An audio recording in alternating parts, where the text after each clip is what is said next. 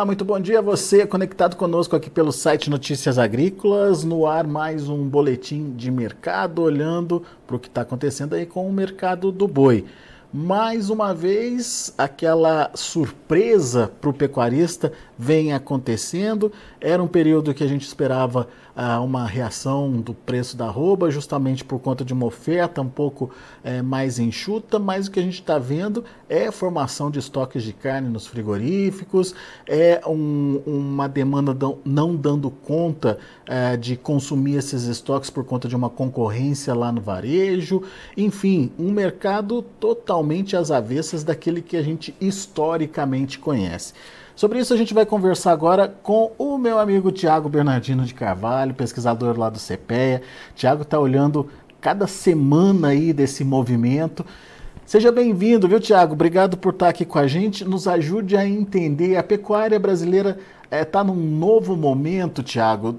É, dá para dizer que tudo, tudo aquilo que a gente aprendeu com a história da pecuária, talvez ela, ela não se confirme ou possa se modificar num ano como esse, por exemplo?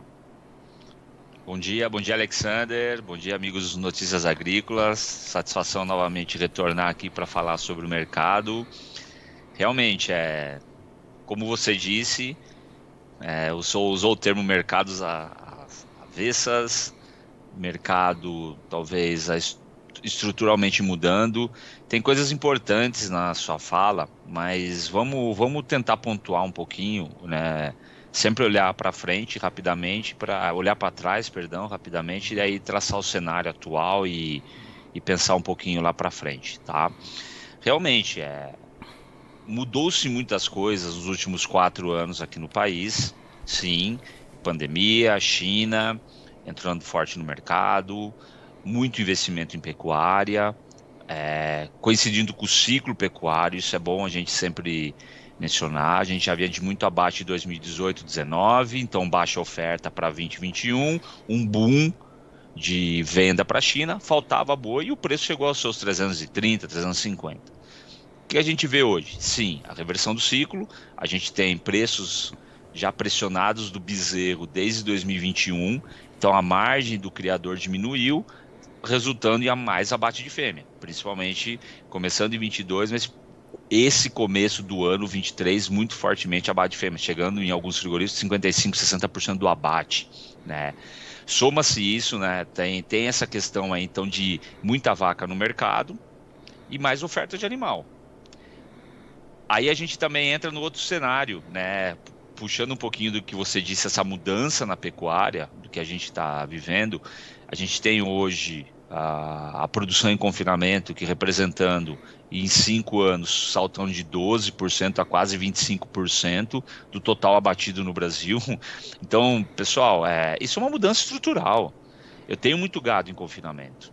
E independente se é um confinamento próprio, se é um boitel, se é um confinamento de pequena e larga escala, eu tenho sim uma busca por formatos de negociação, formatos de comercialização totalmente diferentes. Totalmente diferente que eu digo, uma aproximação maior de acordos, contratos, seguros, mercado futuro, talvez ah, o mercado futuro com pouca liquidez, Thiago não tem tanto sim, mas eu tenho muito a busca por a, o prêmio, a compra do prêmio, né? A opção de venda, opção de compra.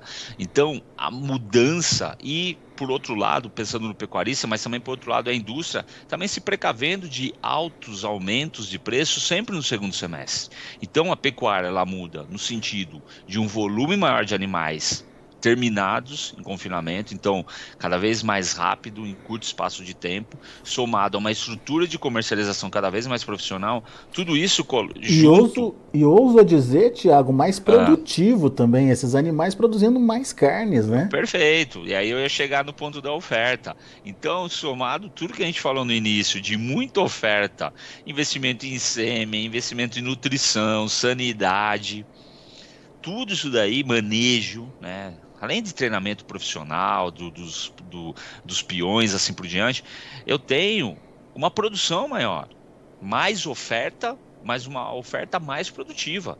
Tanto que hoje a gente não tem tanta mais a premiação China, né? Que chegou a 40 reais por arroba. Hoje a gente fala de 5, muitas vezes não tem tanto mais a premiação. A premiação acaba mais por acabamento de carcaça, mais essa parceria, fidelidade do frigorífico junto com o pecuarista, né? Então tem todo um cenário de uma oferta maior.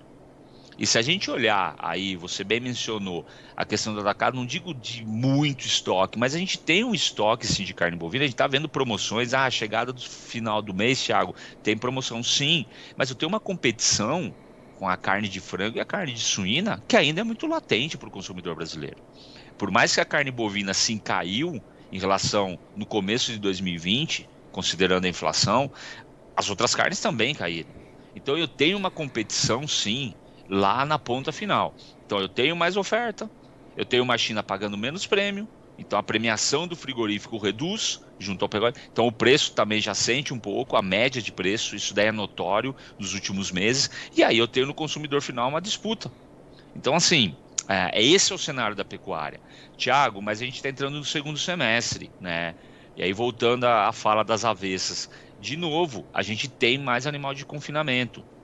A expectativa esse ano, sim, era de margens negativas, porque o preço do milho começou a um patamar elevado, apesar do custo do boi magro baixo lá no começo do ano. Uhum. E o preço da pecuária lá da arroba do boi gordo oscilando. Aí, quando o preço do milho cai, eu tenho sim uma pressão maior em cima também do boi magro e mesmo o preço do boi gordo caindo a partir de final de março, abril, maio, fica muito interessante eu confinar. E esse animal, ele entra no confinamento principalmente em junho, final de junho.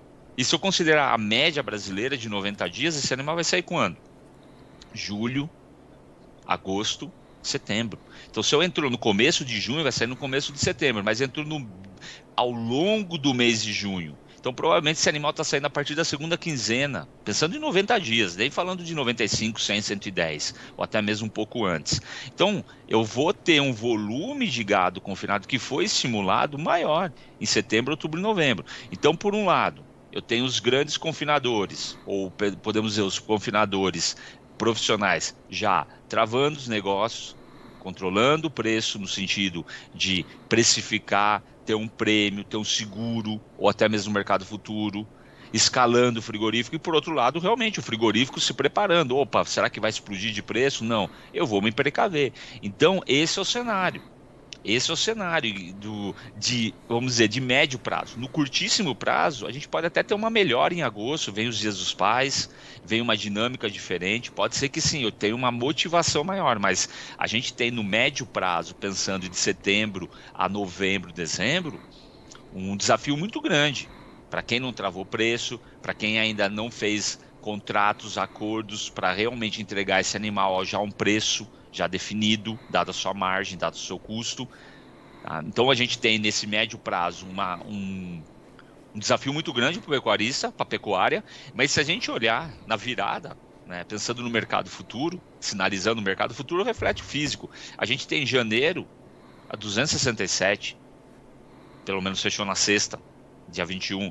A gente tem abril 272, maio 269. Opa, num patamar de 270 ou 265, 270. Então, por quê? Porque falta esse animal, porque concentrou o primeiro giro tardio e o segundo giro de 23. E aí a gente começa o ano com uma oferta teoricamente um pouco menor desses animais prontos para abate. Então, precisa montar estratégia. O mercado ele está às avessas, mas a gente tem sim indicadores que nos chamam a atenção.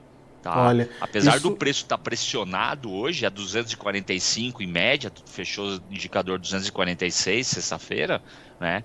Por uma, um volume maior, final do mês. A gente tem todo esse cenário de pressão, mas se a gente olhar, a gente precisa sempre pensar na pecuária no longo prazo. Tá? Olha, isso que você está falando. Você tem oportunidades nesse mercado. Isso que você está falando é muito importante, Tiago, porque é, na verdade a gente está transferindo o que seria o pico da entre-safra para o começo do ano, pelo jeito aí. Você traz esse animal que seria ofertado lá no começo do ano antecipa ele, coloca ele à disposição, enche o mercado no último trimestre do ano, que teoricamente é o trimestre que a gente tem mais demanda, tem China comprando para prepara, preparar os estoques lá para o feriado deles, tem mais consumo no Brasil por conta das festas de final de ano, mas daí você concentra essa oferta nesse período contando com essa demanda, né? E se ela não acontecer, ou se ela acontecer é, de uma forma regular, como é que Sim. faz, né? Perfeito. Eu acho que nessa sua fala, Alexander, tem muita coisa importante para o pecuarista. Primeiro ponto. Primeiro o, de tudo, que eu sempre falo, a questão do planejamento, gestão. Qual que é o meu custo? Custo da roupa produzida, que seja. É 50, 100, 150, 200, que seja. Quanto que é o meu custo? Quando esse meu animal vai ficar pronto? Daí eu olho para o mercado. E se eu segurar um pouco e colocar um mês para frente? Mas assim, esse segurar é não na certeza, ah, vai faltar boi no final do ano, o mercado ele vai melhorar, teoricamente ele melhora, mas eu tenho um volume maior de confinamento, eu tenho frigoríficos se protegendo de oscilações, garantindo escala. Em muitos estados já estão se falando de escalas ao longo do segundo semestre completo, quase. Uhum. Então, assim, quando que esse animal vai ficar pronto? Quando, como que o mercado está respondendo? E se eu vejo uma oportunidade na virada do ano, opa, em vez de esperar subir mais, a gente sabe que é o pecuarista ele gosta muito de falar do ciclo, que é importante, mas se eu já tenho a virada do ciclo pecuário, então eu sei que 2023 ou final de 22, 23, 24 é um ciclo de baixa, de mais oferta de animal. Então, é olhar e ver essa precificação dos animais em qual período que eu vou ofertar meu gado. E é um mercado chamando para isso, né, Tiago? Perfeito, perfeito. Eu acho que é, um, é um, a gente aprendeu muita coisa nos últimos 10 anos, na última década. Desde a ascensão do, da carne gourmet, das boutiques de carne, exigindo raças diferentes, raças precoces, ou, perdão, animais precoces a gente tem realmente uma evolução de todos os insumos, nutrição, genética, todo esse processo a, para o produtor, assim como a gente tem mercados totalmente realmente comprando carne do Brasil, como um chinês precisando da carne, um mexicano querendo abrir mercado, é, a gente tem o japonês namorando, Coreia do Sul, assim por diante, o sul-coreano. Então a gente tem uma dinâmica muito grande e que colocou o pecuarista à prova. Agora, eu preciso de uma comercialização melhor, eu preciso de uma gestão melhor porque isso os pecuaristas, os confinadores, a, o frigorífico ele vem buscando para garantir esse fornecimento e não ter surpresa em determinados períodos do ano, para realmente não ter esse mercado pressionado. É, é, essa fala sua é importante porque assim, conseguir esse resultado de maior é, produtividade quando você tem um preço ah, que, enfim, não, não, compromete a sua renda é uma coisa. Agora, é, se você tem que investir e seu custo é tão alto a ponto de é, não compensar o, o, seu resultado ou te trazer prejuízo em troca de, de mais produtividade, você tem que é, entender o que está acontecendo de errado ali, né, Tiago? Não, perfeito. É, evidentemente que o preço é muito importante para dar o norte da receita. Só que o preço alto é igual para todo mundo. Vai diferenciar o patamar, um pouco mais acima, mais abaixo. Mas o preço subiu, subiu para todo mundo. E aí eu puxo o meu custo. Assim como quando o preço cai, ele cai para todo mundo. Aí olhar para dentro da, da, porteira. Exatamente. Onde que eu posso mudar meus fatores de produção, o que, que eu posso ajustar. Sempre trabalhando margem. Então, eu, eu acho que muito assim, essa tônica. A gente olha Ser o mercado, eficiente, né? né? Tem que ser eficiente. Se, a gente olha o mercado, ah, puxa vida, o mercado da carcaça casada, bovina, caiu 2% em julho, enquanto que o boi, do, 1,96 caiu a carcaça casada em São Paulo, enquanto que o boi caiu mais de 4%. Ó, tá vendo? A margem tá ficando. Eu tenho margem ao longo da cadeia. Sim, o boi caiu mais porque eu tenho mais oferta.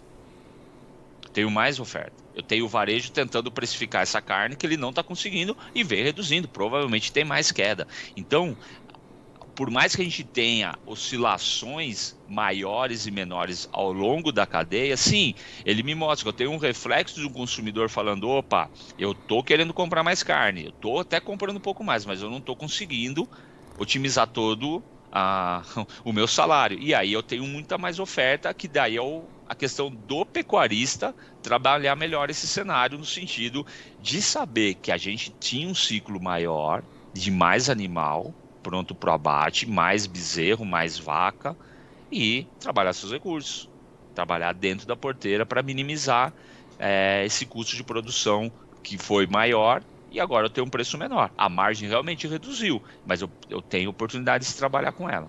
Você acha que é, incentivar a demanda não seria uma alternativa para ajudar a pelo menos enxugar esse excesso, esse excedente aí de oferta que está acontecendo?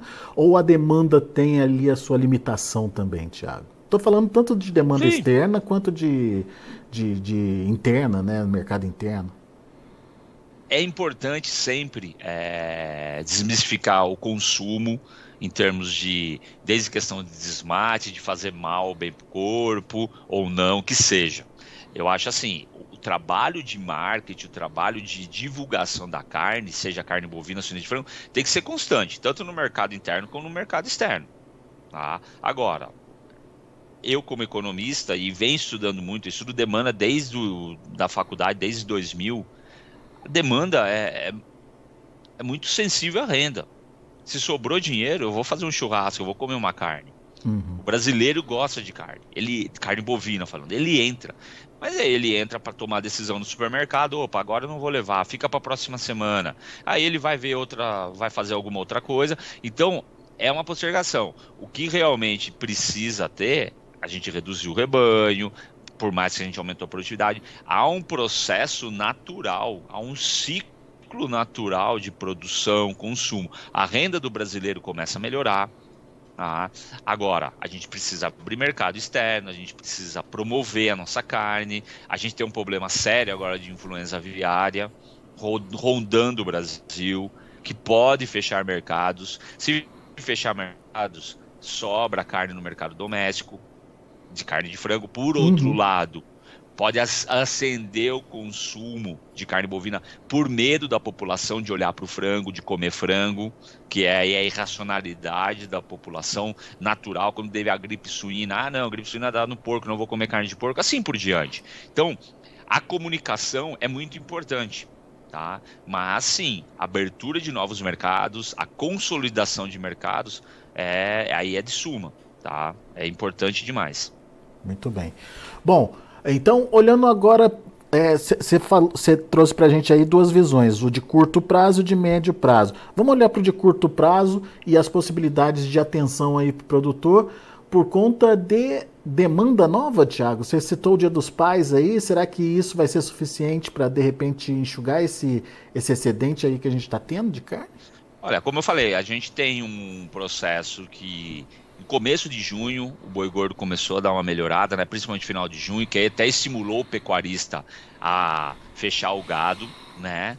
Até mesmo com os custos mais baixos. Então começa julho com o preço um pouco mais alto, em patamares de 256, aí vai vem terminando o mês a 245, 200, mais próximo de 240.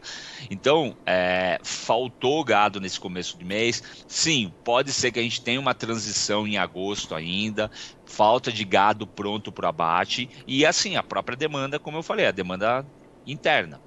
A gente sempre tem aí alguns períodos do ano, como Dia das Mães, Dia dos Pais, final de ano. A gente tradicionalmente tem um volume maior de consumo de carne. Então a primeira quinzena pode sim estimular o consumidor com mais renda, dia festivo, esse processo melhorar. Vai subir muito? É, Provavelmente é. não. É.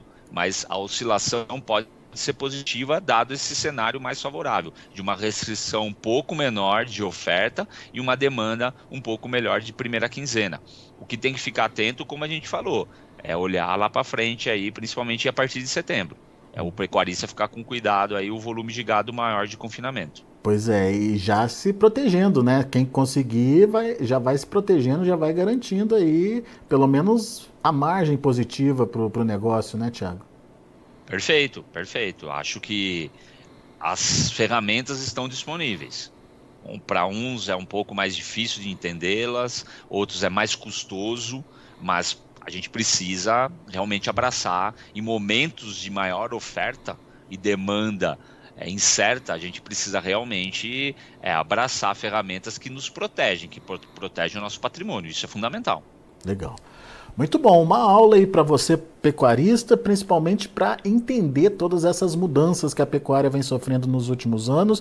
É, talvez a gente já não tenha mais aquele calendário quadradinho de que acontece é, falta de animal ali entre maio, junho e julho e que é, o pico da entre safra vai acontecer lá em outubro, novembro talvez já não seja mais a, a, a, realidade do nosso mercado, como o Thiago disse, foi muito investimento, muita mudança em produção e produtividade, enfim, a, talvez o, o, pecuarista fazendo a lição de casa, ele conseguiu ou está conseguindo fazer essa transformação. E vamos ficar atento aos sinais que o mercado vem dando.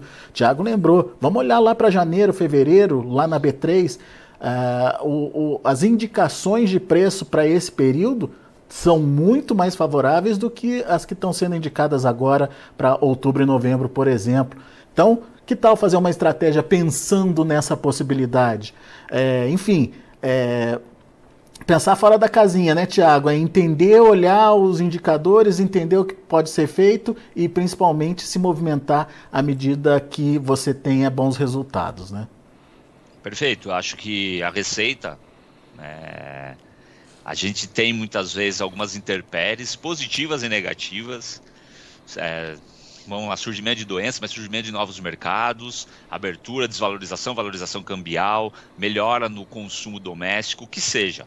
Mas o que a gente realmente consegue controlar, e isso acontece para todo mundo, para todo o mercado, né? para uhum. o bom e para o ruim pecuarista, né? ou para o não tão bom pecuarista em termos de produção. Mas o que a gente consegue controlar é a nossa, nossa casa. A nossa casa precisa estar bem ajustada para realmente aproveitar. E eu acredito muito que esse momento é momento de investimento. Para a gente colher lá 2025, 26, 27. Esse é o ponto. A pecuária, ela não, a gente não pode. A gente tem que olhar o curto prazo, porque é o que vai pagar a nossa conta, sim, é o preço. Tá, o momento exato de vender, nesse médio, curtíssimo prazo aqui que a gente está analisando, até mesmo na virada do ano, mas a gente tem que olhar no longo prazo. Será que não é o momento de investir com os recursos baratos, apesar do preço não tão convidativo do boi? Porque uma hora esse ciclo reverte e uma hora a gente pode aproveitar. Então é olhar para casa, melhorar os fatores, com certeza é, é mais um período de transição que a gente vai passar. Pensar para frente, né, Tiago? Sim, sempre. Boa. Tiago, obrigado, meu amigo. Obrigado mais uma vez por estar aqui com a gente. Obrigado por abrir os olhos para toda essa transformação que a pecuária vem passando e, enfim, vamos deixar as, os pensamentos antigos e vamos olhar as oportunidades a partir é, das possibilidades que a gente tem pela frente. A dica foi muito importante, Tiago. Não, eu que agradeço novamente o convite. É sempre bom poder vir aqui discutir, pensar o mercado pecuário e a gente segue à disposição. Sempre pensando em prol aí da cadeia. Um grande abraço a todos. Valeu, Tiago. Abraço para você. Até a próxima. Tá aí Tiago Bernardino de Carvalho, pesquisador do CPEA, é, realmente é, colocando a gente para pensar aqui, né? Será que tudo que a gente está fazendo até então não é muito parecido com um histórico uh, que já não acontece mais ou que se acontece é, tem lá as suas adaptações e pode, de repente, é, provocar alguma surpresa aí na hora da tomada de decisão, na hora de ganhar dinheiro efetivamente? Será que não está na hora da gente pensar fora da caixinha aí e entender e olhar o que os indicadores, o que as indicações estão mostrando aí para gente e, de repente, é, reorganizar o nosso é, planejamento de comercialização?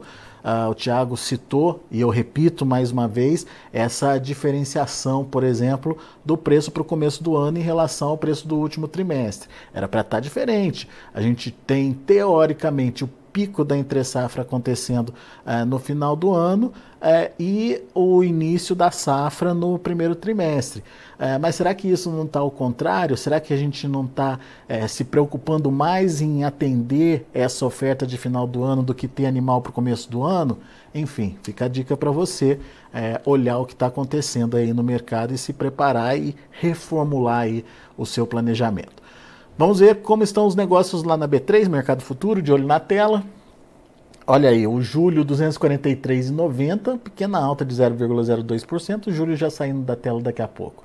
O agosto 241 reais, é, queda de 1,13%, setembro 242 reais, queda de 0,58% e o outubro, olha só, R$ 242,50, queda de 0,68%. A gente não tem os demais vencimentos, mas é, amanhã eu vou trazer para vocês os números aí do início do ano, só para a gente ter como comparação aí, mas o Thiago disse que está lá na casa dos 260. É, o indicador CPEA fechou o dia de ontem com, ou o dia de ontem não, a última sexta-feira, com queda de 1,81% a R$ 246,35. São os números do mercado do boi. A gente fica por aqui. Agradeço a sua atenção e audiência. Daqui a pouco tem outras informações e mais destaques aqui no Notícias Agrícolas. Continue com a gente.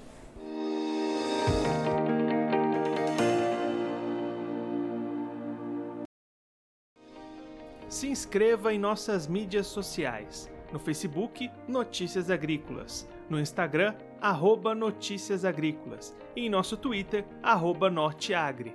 E para não perder nenhum vídeo, não se esqueça de nos acompanhar no YouTube e na Twitch, Notícias Agrícolas Oficial.